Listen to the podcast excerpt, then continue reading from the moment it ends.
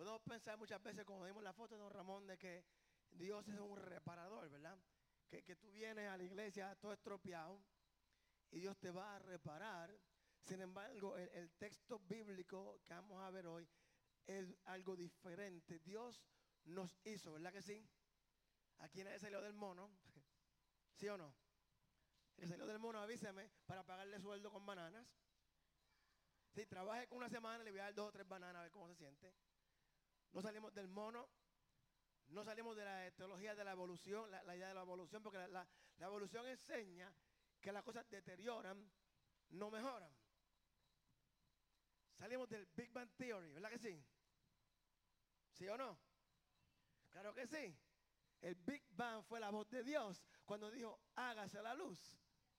Esa es la teoría que tiene más peso. Sin embargo, es la única que la Biblia apoya. Dios sabe dónde, diga conmigo, trastear. No sé en Nicaragua ni en México qué significa trastear. Espero que no sea una mala palabra. Si es una mala palabra, perdón. Porque, perdón, no era mi intención. Trastear en Puerto Rico significa cuando el carro se te daña y tú eres como yo que no sabe nada, pues tú, tú abres el bonete y lo miras, y lo miras, y lo miras. Entonces, lo primero que yo hago es, como no sé nada, mover el cable de la batería, a si hace algo, no hace nada. Y comienzo a trastear, a tocar aquí, tocar allá, pero no sé qué estoy haciendo. Entonces, gracias a Dios que está Google, que me puede enseñar cómo se hacen las cosas. Google, cómo se chequea esto y me lo enseña, ¿verdad? Dios sabe dónde trastearnos y sabe cuándo necesitamos un retoque. A veces estamos fuera de tiempo. Los carros, no sé los nuevos, que no sé nada de carro. Yo le echo gasolina y lo corro. Los carros antes tenían una correa de... ¿Todavía tienen eso, la correa de tiempo? Los nuevos, ¿sí? La cadena, pues. Y entonces el carro, tú sabías si estaba fuera de tiempo, estaba a tiempo que el motor estaba acelerado o más lento. Dios sabe cuando usted y yo estamos fuera de tiempo y nos da un tune-up, nos da un- una chequeadita y nos pone en tiempo, ¿verdad que sí? ¿Sí o no? Necesito que me acompañe, ¿ok? Para que no se duerma. ¿Por qué vamos a la casa de Dios? ¿Por qué vamos a la iglesia? Porque la iglesia es la casa del alfarero.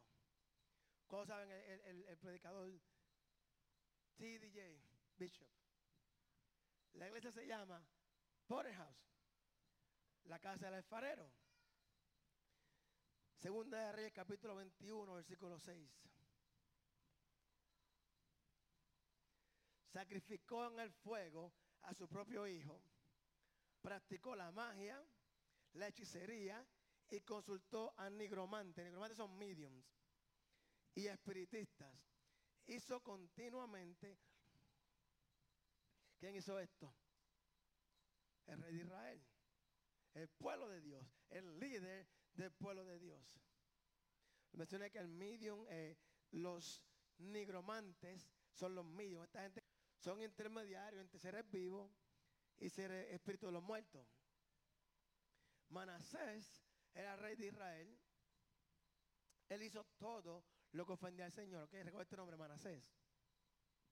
Después de que Manasés murió, su hijo Amón se convirtió en el rey y por dos años la locura continuó en Israel. A los dos años, ¿sabe qué pasó? Dos años. Sus mismos súbditos, su- sus mismos funcionarios conspiraron y lo mataron. Este es el pueblo de Dios. Este es el pueblo de Israel. Se parece al de hoy en día, ¿verdad que sí? No hemos cambiado mucho. El jefe del pueblo de Dios, el rey del pueblo de Dios, sacrificó a su hijo, consultó espiritista, medium, hizo todo lo malo. Luego su hijo vino y luego vino su nieto y su misma propia gente decidió matarlo. Diga, hay que orar y mucho. Luego de la muerte de Amón, vino el rey Josías, que tenía solamente ocho años. Es bíblico. Josías tenía simplemente ocho años. Sin embargo, fue un rey piadoso y fue el que comenzó el proceso de volver los corazones de la gente a Dios. Para aquellos de ustedes que les molestan a los niños en la iglesia, para arriba y para abajo, cuando este abuelo, papá, hijo de la su mamá hicieron todo lo malo, el niño de ocho años vino a hacer lo bueno. Sin embargo, el pueblo de Dios estaba muy, muy lejos de Dios. El pecado nos gusta. El pastor nada más, porque aquí, aquí José, aquí está todo el mundo santificado. El, que, único que tiene problema aquí es el pastor. Todo el mundo, cuando caminan, ve que tenemos la entrada, una cosa para poner los jaques, las chaquetas, ahí ponen las alas, para que son invisibles, no se ven. Cuando entran, ponen las alas para poder sentarse, no se puede sentar. El pecado nos gusta. Si no nos gustara, no fuéramos tentados. No hiciéramos lo malo si no nos gusta. Tú un ejemplo. ¿Te gusta que tengas puños en la cara? So, tú vas a evitar que tengas puños en la cara, ¿verdad que no? El pecado nos gusta. Había mucho trabajo que hacer porque el pueblo de Israel le gustaba lo que estaba haciendo. Y ahí llegó Jeremías. ¿Quién es Jeremías? ¿Cómo le dicen a Jeremías? ¿Cómo? El profeta llorón. Hay de todo en la viña del Señor, un llorón. Jeremías fue el profeta que Dios envió, el hombre que Dios levantó para desafiar al pueblo de Dios, a los israelitas, a entrar en el proceso de arrepentimiento. El arrepentimiento es un proceso. Porque un proceso, el arrepentimiento no es algo de que tú vienes aquí, haces una oración y cambia. Arrepentimiento significa cambiar tu forma de pensar. Si a usted le gusta algo, no espere orar cinco segundos y que aquello que usted ha hecho por 30 años se cambie en cinco segundos. ¿Puede Dios hacerlo? Sí. ¿Lo va a hacer contigo? Yo no sé. Pero si llevas 30 años con una conducta, no salga de aquí, ya cambié. Jeremías está llevando al pueblo de Israel en un proceso de arrepentimiento y quería remoldearlos como el pueblo y nación de Dios. Así que Jeremías entra a la escena, el profeta llorón, y aquí es donde tengo un problema con los profetas de hoy en día, ¿ok? Los profetas bíblicos del Antiguo Testamento traían la verdad. No adivinaban el futuro que tenemos. Y la Biblia dice que usted puede juzgar la profecía, no el profeta, sino que voy a juzgar la profecía de los profetas de hoy en día. Hoy lo que hacen es adivinarte el futuro. Esto va a pasar. Y el hombre tocando el bajo para no usar el baterista que lo tengo de punto, en pecado. Y el profeta dice, Dios te va a multiplicar tu casa. Y yo, no, he's not. Porque yo estoy en pecado. Y el profeta Jeremías llegó a decirle, si ustedes quieren tener prosperidad, Dios tiene que trabajar contigo grandemente. Entonces Dios para ayudar a Jeremías, con Jeremías era un llorón como yo, y Dios tenía que enseñarle yo, yo tengo que ver para aprender. Tú me explicas en el trabajo, yo, te, hago así. Y lo que escucho es guau, guau, guau, guau, guau, guau, guau. Y hasta que no estoy haciéndolo yo, no aprendo, ¿ok? So Dios le dice a Jeremías, mira Jeremías, tengo un mensaje para el pueblo que tú le vas a dar. Ve a la casa del alfarero y allí te haré el mensaje. Ahora bien, cuando Dios te dice, ve a este lugar y allí te haré mensaje. ¿Qué tú haces? Va. Cuando llegas al lugar, ¿qué tú haces? Te callas la boca. Porque Dios te dice, ve allí y no hables, que te voy a mostrar algo. Y tú llegas y comienzas a decir, pero aquí lo que hay es un hombre hablando con polvo y con tierra. Me da alergia y fo. El hombre fue allí. Jeremías 18, 1 al 3 lo siguiente. Esta es la palabra del Señor a la casa del alfarero y allí te comunicaré mi mensaje. Entonces bajé a la casa del alfarero y lo encontré trabajando en el torno. Mientras Jeremías obedientemente fue y observó y esperó, él vio al alfarero tirar la olla en una rueda. Ok, eh, los milenios y la generación Z, ¿cuántos saben lo que es un alfarero? No, tú no eres, tú no eres millennial, muchacho. Tú, tú eres de los que están aquí de gratis, ya tú no. ok, los más jovencitos, ok. ¿De serio? Ok, ¿tú sabes lo que es, nena, o no? Un alfarero. Ya lo google, lo buscaste en Google, ¿verdad? Eso es lo que ustedes hacen, tú lo Google. Ok. So, el alfarero tiene una rueda que le daba vuelta. Le daba vuelta con una, polea, le daba vuelta. ¿Sabes lo que es? Ya lo buscaste en Google. Ok. Entonces, él agarra barro, tierra, fango. Recuerda la semana pasada que les dije que ustedes somos tierra, ¿verdad? Dice la palabra de Dios que Dios sabe, pero así, esa palabra que Dios sabe que no somos Dios, que somos tierra. El alfarero, cuando Jeremías fue, lo vio allí dándole vuelta a su vaina y haciendo esta cosa con fango, apretándole, ¿verdad? Dice que a la masa le daba forma. Y mientras le daba forma a la parte exterior, también le daba forma a la parte interior. Porque si tú le das forma solamente a la parte de afuera, la parte de adentro se rompe. Porque se aprieta, se pone pequeño. Tiene que un balance entre la presión exterior y la presión interior. Me siento como un maestro enseñando. So I'm getting paid today. Mientras le daba forma a la parte exterior, también le daba forma a la parte interior. El alfarero se asemeja a Dios y el barro se asemeja a nosotros. Todos sabemos eso, ¿verdad que sí? Eso, es obvio, todo el mundo lo sabe. Todo el mundo ha predicado sobre esto. Muy bien. ¿Cuántos han creado algo con sus manos? Ok. Con, lo que sea, con palitos de paico. Nunca fueron ustedes. No, no lo obligaron al campamento de verano en iglesia. Tu papá no iba a la iglesia, pero en verano con tal de no tenerte en la casa, te mandaban a todos los campamentos de iglesia que habían habido por haber. Y allá me torturaban. Yo que me da trabajo amarrarme los gavetes, hacer cosas con palitos de, de paico. Cuando usted está creando algo, se le rompe lo que usted hace. Usted tiene una pila de, de, pedazos. Usted lo parte y lo pone ahí, ¿verdad? Lo sigue tirando ahí. Y cuando viene a ver, tiene una pila de porquería. Allá arriba hay una pila de porquería. De cosas un día lo usemos. Podemos suponer que el alfarero tenía sus piezas rotas. ¿Verdad que sí? Porque el barro tú le echas agua, lo, lo mueves y coge forma de nuevo. ¿Sí o no? Necesito que entienda este background de, de la historia, ¿sí o no? Ok. La fabricación de una pieza de cerámica requiere la aplicación equilibrada de presión externa e interna y luego tiene que ser puesto en un horno.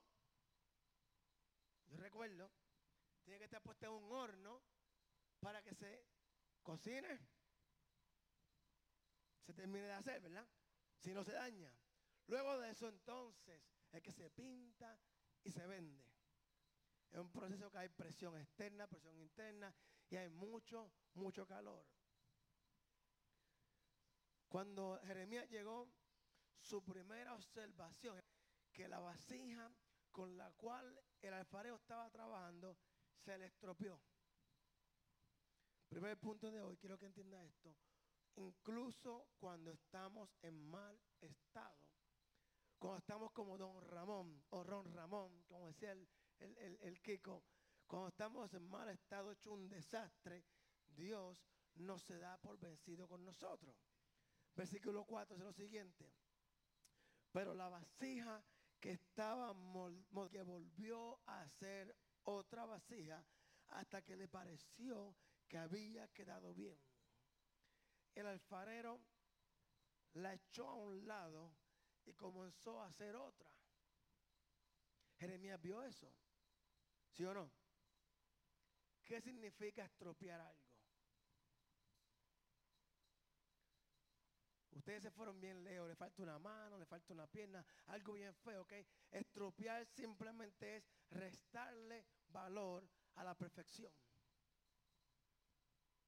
Algo que no es perfecto está estropeado. Ya conmigo, yo estoy estropeado. Yo necesito, como yo necesito sentarme en el torno del alfarero. Porque no soy perfecto. La imperfección puede referirse a algo tan pequeño como un rasguño o una bolladura o una canita, un poquito de estar calvo, un poquito de celulitis, un poquito de artritis. Usted y yo vivimos en un mundo en el que la imperfección se nota. Y si no me creen, pregúntele a los que siguen a las Kardashian. ¿Cuándo has visto una foto de las Kardashian antes de la cirugía plástica? No tengo una aquí, pero me gustaría enseñársela. Una gordita bien, parecían a Bimbo. ¿Sabes qué es Bimbo en México, verdad? La galleta Bimbo, eso es México, eso no es puertorriqueño. Es una verdad que descubrí en Indiana, me rompió el corazón. Bimbo no es de Puerto Rico, es de México. Mi niña ha sido un, desastre, una mentira total. Pero está bien, cuando algo se estropea, muchas veces está arruinado, deteriorado. No sabemos bien lo que sucedió con esta vasija que Jeremías está contando, pero sabemos que se estropeó al punto de que era inútil en las manos del alfarero y él la desechó. Tal vez se colapsó, quiero que vea dándole vuelta, tal vez estaba muy viradita y ya no se podía enderezar. Los artesanos suelen tener un montón de chatarra en la esquina. Pero la historia de hoy no es así. La historia de hoy no hablamos de un alfarero en el cual te tiran una esquina para sacarte solamente lo bueno, sino un alfarero que sigue trabajando contigo hasta que al fin estás como Él quería que, que tú estés. Dios y las personas podemos hacer dos observaciones. Si logramos entenderla, ¿ok? La primera observación es esta. Dios participa activamente en el proceso de convertirnos. Dios no, trabaja en tu vida solamente el domingo de día once y media. Dios trabaja en tu vida activamente para convertirte en la persona que quiere que sea. O sea, e-, esa voz que tú escuchas el viernes antes de irte para la barra, que suena como la voz de tu esposa, es la voz de Dios. Mujer, cuando tú escuchas a los que te dice, deberías cocinarle a tu marido hoy que llega cansado de trabajar, aunque no se lo merezca, es la voz de Dios. ¿Sí o no? Qué, qué triste se pusieron, ¿verdad? Dios está activamente trabajando en usted y yo. Recuerda que hablamos de ser hipócrita, ¿verdad? Y que la gente dice, la iglesia tiene hipócrita, es verdad. Porque la iglesia pretendiendo, siendo hipócrita, que estamos aquí. Cuando realmente caminamos así en la calle, you know. Y llegamos a la iglesia y queremos caminar así, es verdad. Es verdad. Dios está trabajando con nosotros activamente, día a día, en todo momento, para que lleguemos a ser la persona que quiere que sea. Hay algunos que, se, se, viran un poquito más y toma más tiempo, pero la verdad es que, ok, esto no es una idea aleatoria que yo creé para que usted se entusiasme, sino que es una verdad bíblica. Dios está activamente involucrado en el proceso de convertirnos en las personas que quiere que seamos. ¿Quiere que le cuente una par de cosas de la Biblia? Ahí voy, ¿está ready? Ahí voy. En Génesis 2.7 dice que Dios nos formó, formó el primer hombre del polvo de la tierra y en su nariz sopló aliento de vida. Salmo 139 dice de que como Dios nos conoce y nos ve y cuenta nuestros días de antes de que uno solo de ellos llegara a ser. Usualmente la parte que yo predico, pero hoy no puedo predicar.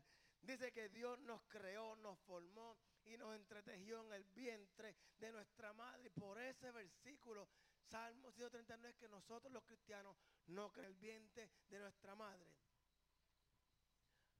¿Hay hijos ilegítimos? Es una pregunta. No, hay padres ilegítimos.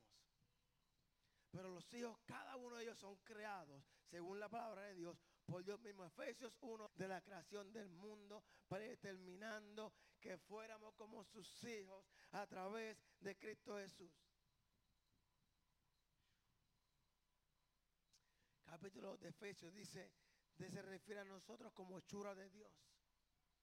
Usted y yo, con nuestro pique de gángster, con nuestra forma mala de ser, somos hechura de Dios.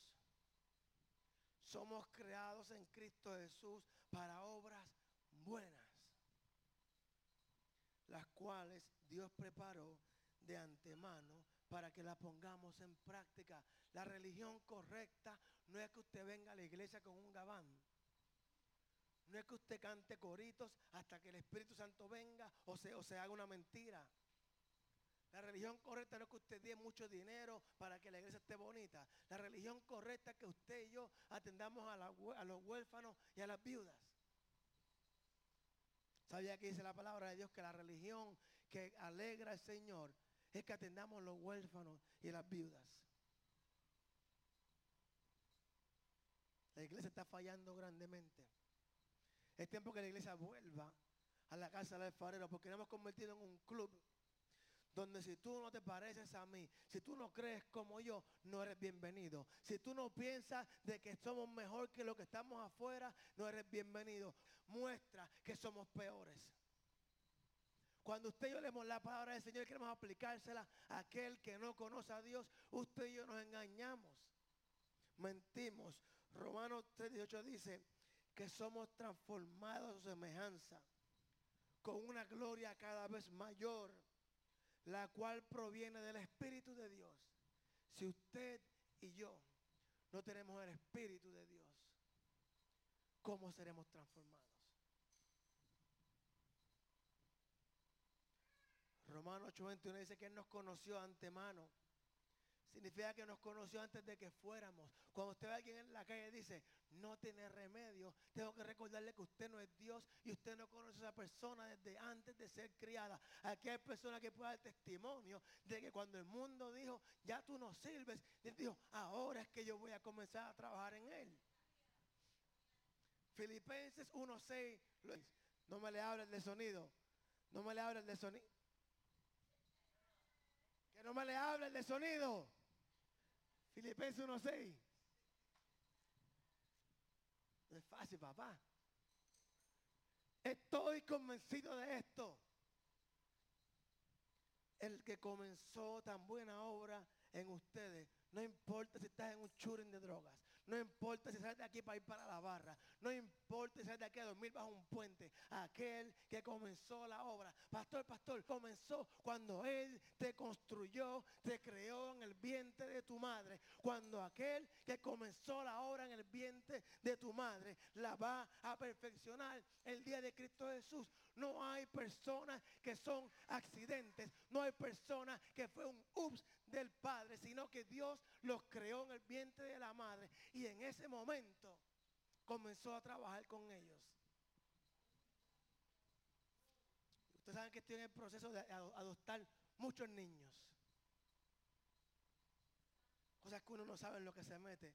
Pero cuando uno dice al Señor, déjame en paz, voy a hacerlo. Usualmente tú no sabes lo que te metes. Estamos cogiendo unas clases, mi esposa y yo, yo y mi esposa, como se diga. Y ya nos enseñan de que hay niños que tienen trauma. Y en mi mente yo pensaba en un niño de 3, 4, 5 años.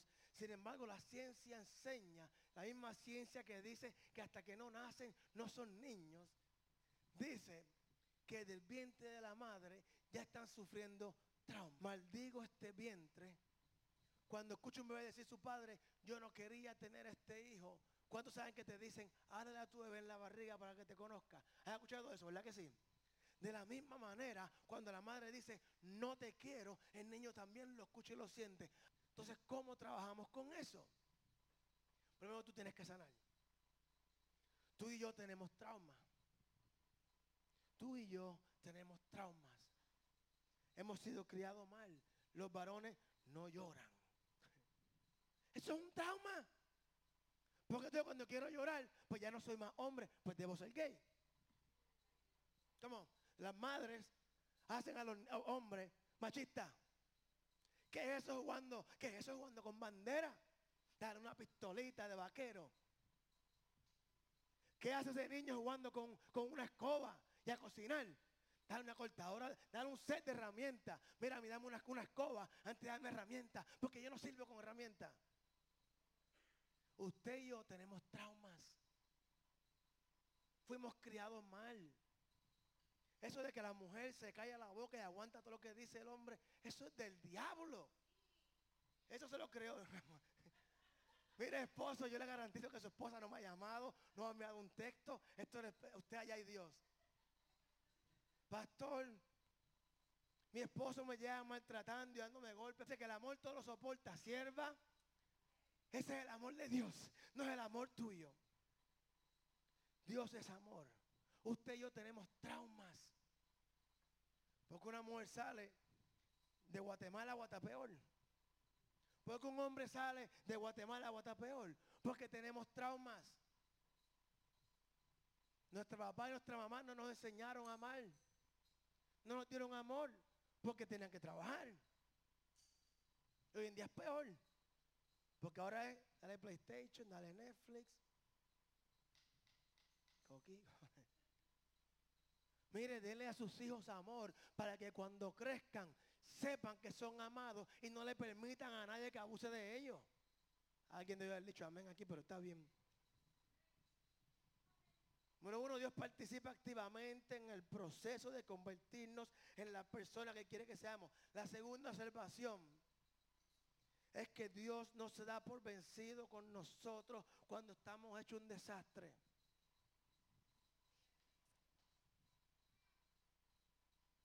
Cuando menos usted piensa que Dios va a hacer algo, es cuando Dios lo hace. ¿Sabes por qué? Porque cuando tú te rindes, entonces crees completamente. La Biblia cuenta la historia de una mujer con una menstruación eterna. Tengo que decírselo para que, para que los hombres, usted le vieron la mente el, iPhone porque vio algo en el zapacón de su casa. Piense en los años de Jesús, donde no habían productos higiénicos como ahora. no habían ni wipes. Y tú estás caminando por el desierto. A tomates no huele. Fueron doctores en brujería, gastó todo lo que tenía. Y lo único que le quedaba era creer en Jesús. Usted y yo tenemos traumas y no tenemos que esperar a llegar al borde de la muerte o la locura para entonces creer en Dios. La mujer dice la Biblia que cuando no le restaba nada, hizo su camino. Escuche esto. Esta mujer no sabe nada el día de hoy. Dice la palabra de Dios que ella se metió entre medio de las multitudes. ¿Cuántos ha ido en Puerto Rico a la fiesta de San Sebastián? ¿Verdad que tú no puedes llegar hasta allá? A ti estás borracho. Para tú llegar al frente, porque va por debajo empujando a todo el mundo. Ok. Si tu esposa hace una changa, una porquería. Cuando tiene sangre por 3, 4 días, imagínate una mujer que todos los días, cuán debe esta mujer tenía que estar. Sin embargo, la mujer dice la Biblia que se hizo camino. El que escribió esto no entendió. Ella no se hizo camino. Dios le proveyó un camino y llegó a donde Jesús. A Jesús está todo el mundo tocándolo. Jesús dice, nosotros los pastores no sabemos nada. Debe estar preguntándole al pastor qué tiene que hacer. Comienza a orar. Dice los discípulos, Jesús dice, alguien me tocó. ¿Sabes discípulos? Qué burro este Jesús. Todo el mundo está tocándote. Deja de estar llamando en, Google. Deja de ver. Google. Jesús dice, alguien me tocó porque salió poder de mí. Mucha gente lo tocaba para llamar su atención y una mujer lo tocó porque se rindió ante él. Esta mujer llegó ante Jesús con todo su trauma. Yo quiero que entiendas, de un trauma grande. Y tocó el borde del manto y poder salió de Jesús. En el caso del alfarero, cuando sale algo mal, tiene que volver a empezar. Dios no nos tira la montaña de desperdicio, sino que Dios comienza y continúa aplicando presión externa e interna. Cuando estamos hechos un desastre, como la olla del alfarero estropeada en el torno, cualquiera que sea tu desastre, cualquiera que sea tu abolladura, tu imperfección, entienda que eso es algo que Dios permitió, permitió y va a utilizar Muchas veces decimos, yo no quiero pasar por el proceso de la casa del alfarero. ¿Cuántos quieren sufrir dolor? ¿Tú quieres sufrir dolor?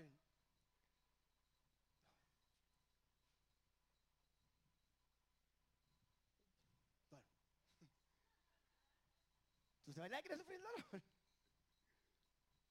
La verdad es que no queremos, ¿verdad? Bueno, a menos nuestra hermana quiere, pues, hey, hay de toda la viña del Señor. No queremos pasar por el fuego, no queremos pasar por el agua, no queremos pasar por nada. Queremos simplemente hacer una oración y que todo nuestro trauma se vaya de la nada. Mire, tengo noticia. Debido a que somos personas, humanos, la confiabilidad y la certeza humana nos asegura de que usted y yo somos propensos a cometer errores y vamos a cometer errores. Tal vez usted dice, yo nunca peco, pero tal vez te atrasaste en un pago de la renta. Tal vez se te olvidó pagar la luz a tiempo. Tal vez tu, crédito bajó un poquito.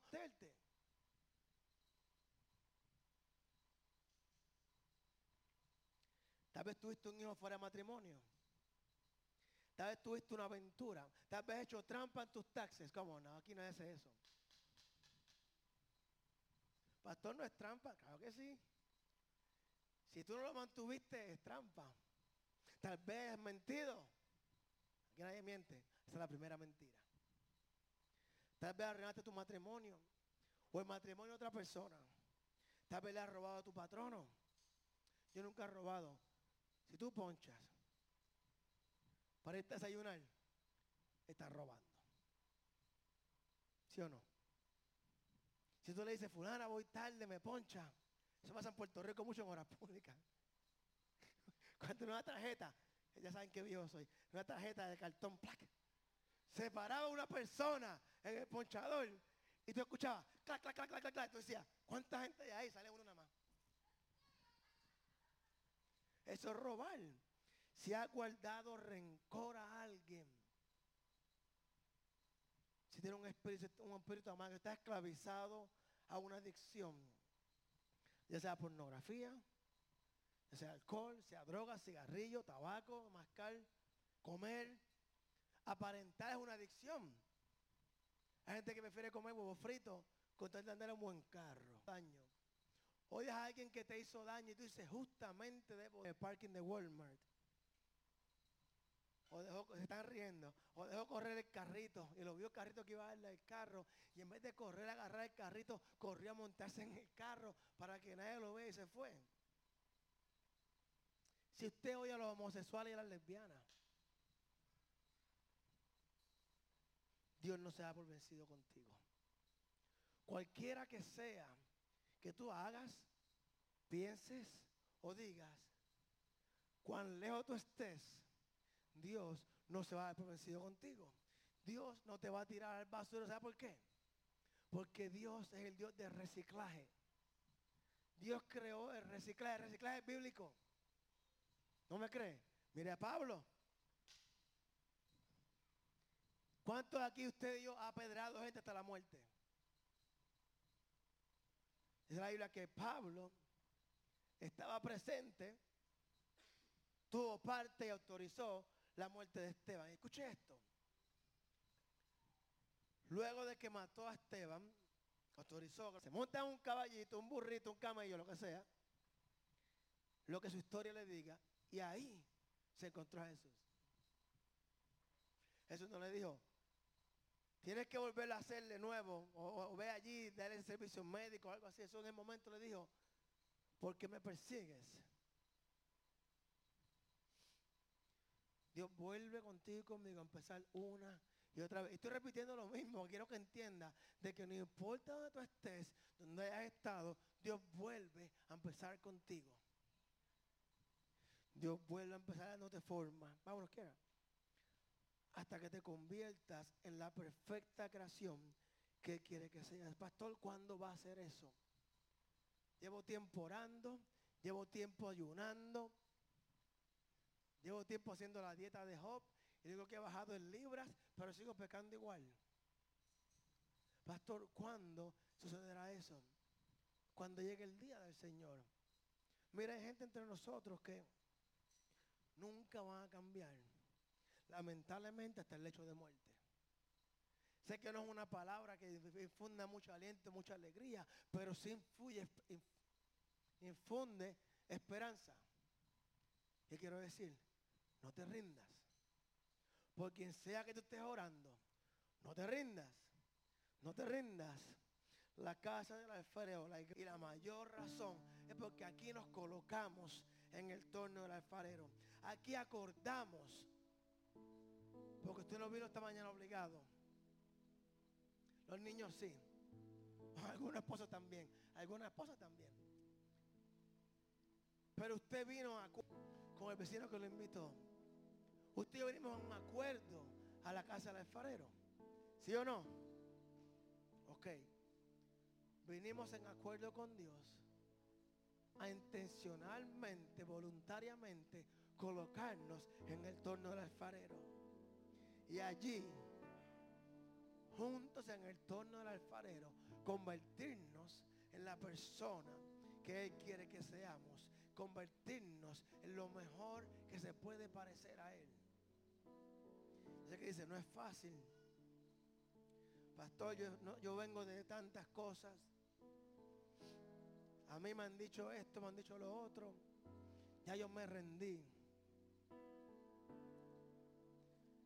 El hecho que tú estás aquí escuchándome hoy, sea en persona, en Facebook, en YouTube, sea un año de hoy, el hecho de que estás escuchando significa de que Dios no se ha rendido contigo. De que aunque tú te hayas rendido en Dios, Él no se ha rendido contigo. Una canción, yo era pastor en Indiana, una iglesia multicultural, y la canción favorita del pastor líder era I won't give up on God because God won't give up on me. Y eso era un corazón, no un corazón, un corazón. Porque él lo cantaba solo. Y luego tú te das cuenta de que era verdad. Aunque tú te hayas rendido en Dios, Dios no se va a rendir contigo. Aunque tú te hayas rendido con tus hijos, Dios no se va a rendir con tus hijos. ¿Cuándo tu hijo se va para los Marines?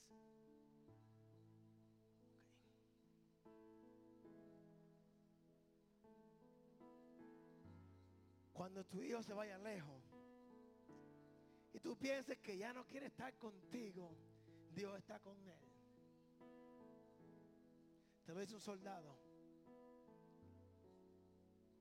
Yo no era cristiano cuando estaba en el ejército, pero mi experiencia más espiritual fue allí en el ejército.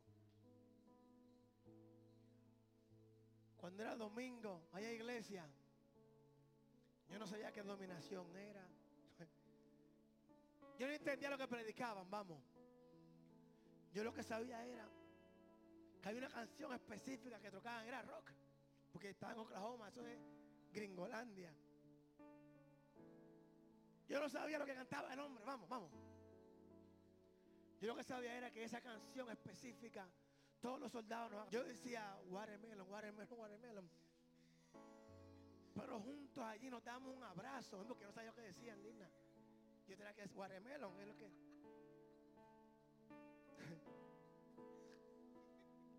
Escúcheme esto. Proviene del compañerismo.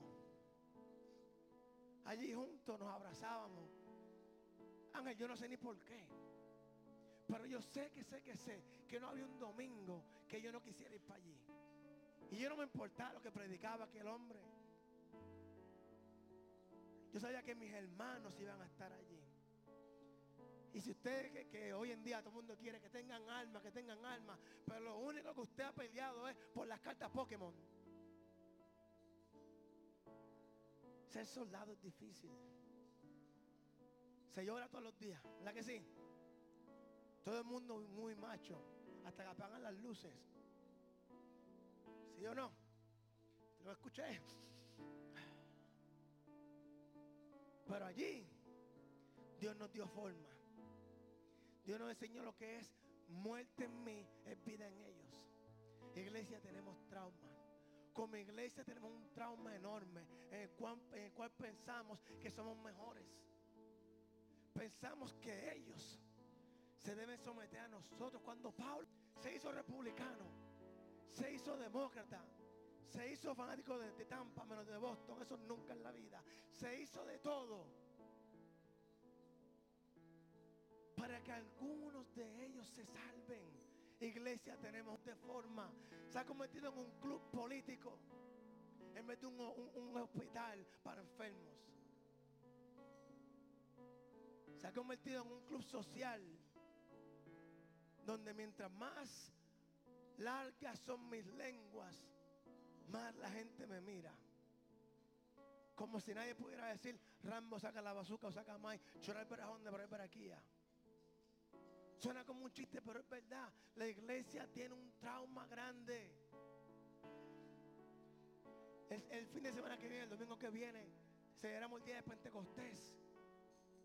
40 días después que Jesús resucitó, 10 días subió al cielo y en 10 días, 50 días después de que fue resucitado, nació la iglesia. Y nacimiento de la iglesia para que el Espíritu Santo llegara y transformara y cambiara el trauma de la iglesia. Ellos hicieron una cosa. Ellos estaban al unísono en un mismo lugar. ¿Cuántos estaban leyendo la Biblia? Yo no sé, yo no estaba allí. Eran judíos. Por eso la Biblia que estaban en un lugar, en un pensar. La iglesia tiene un trauma y se ha convertido en un club social. Si la iglesia, el pueblo que se hace llamar por Cristo, se arrepiente y cambia de su forma de va a la tierra, nuestro trauma hay que pararlo ya. Y no podemos seguir ignorando que la iglesia tiene un trauma. Mire, basta ya de la estupidez de cada vez que hay una masacre, ir a Facebook, my heart, mire, no sea mentiroso. ¿Te importa tres pepinos lo que pasó en Texas?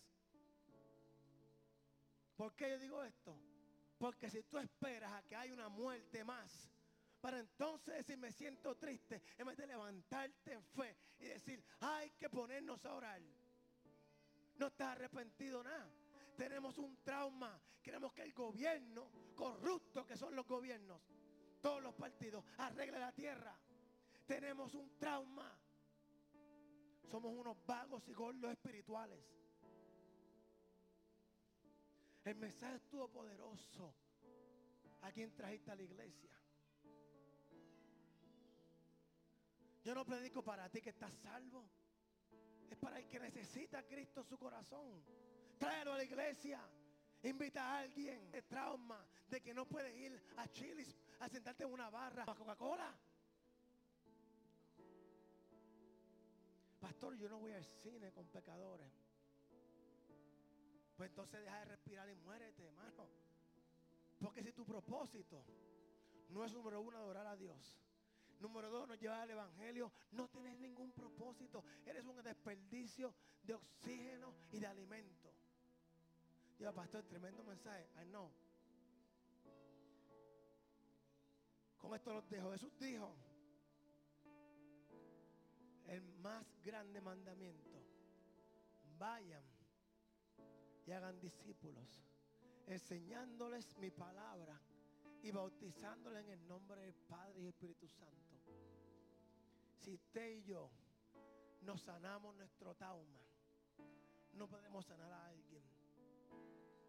Nuestra juventud se pierde, dicen los viejos, porque tú viejo no sanaste tu trauma. Hombres, está bien llorar. Mira, lo más lindo que hay, me dijo mi esposa, es cuando me ve llorando en la presencia de Dios, porque me siento triste, porque soy un pecador y porque más que trato de hacer lo bueno, no puedo hacerlo. Vamos a orar. Yo espero que hayan entendido el mensaje sencillo y es tiempo de sanar. Nuestro mundo no va a sanar porque quitemos las armas. Porque créeme, en Puerto Rico las armas, para tener armas, hay que mover la meca, la seca y tener una pala. Y no pueden haber más asesinatos de los que hay. O sea que las armas no es el problema. Que aquí es fácil. Es fácil, ok, es fácil. El problema es que hay un trauma en la iglesia. Ya nadie predica en la calle. Ya nadie reparte tratado. Benditos sean los testigos de Jehová que hacen el trabajo de los pentecostales. Vamos a ir de casa en casa, pastor. Eso va a ser los testigos de Jehová. La iglesia tiene un trauma. Usted y yo tenemos un trauma. Y hasta que no sanemos, no podemos ayudar a nadie. Hasta que usted no entienda que necesita que Dios lo sane.